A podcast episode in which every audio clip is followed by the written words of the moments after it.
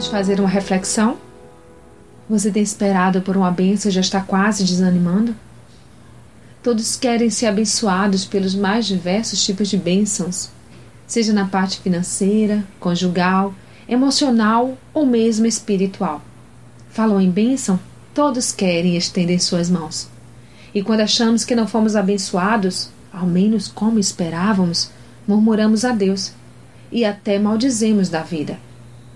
Mas será que nossos olhos estão atentos às maravilhas que o Senhor tem feito a cada dia em nossas vidas e ao nosso derredor? Será que bênção para você é somente aquilo que espera? O fato de estar respirando neste momento, enquanto escuta esta mensagem, já não é uma bênção? Será que sua espera não está te cegando para as maravilhas que Deus tem feito? Ou será que você acha que merece o mais? Pois saiba que o que Deus já tem feito é puramente pelo seu grande amor misericórdia e bondade sobre a sua vida. Ai de nós, se Deus nos desse o que de fato merecíamos. Ai de nós, pobres pecadores.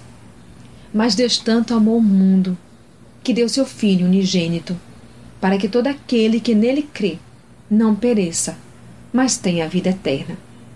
João 3,16 Portanto, entenda que o que recebe não é por mérito seu, e as bênçãos que recebe são provas do amor de Deus por você.